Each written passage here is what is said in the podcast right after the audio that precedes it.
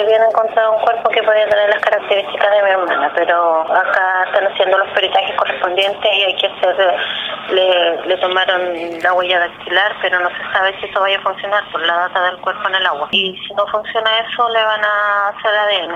Terminan con los peritajes y que nos van a avisar que, que vamos a, tener que hacer más o, o se puede, se puede esclarecer algo más.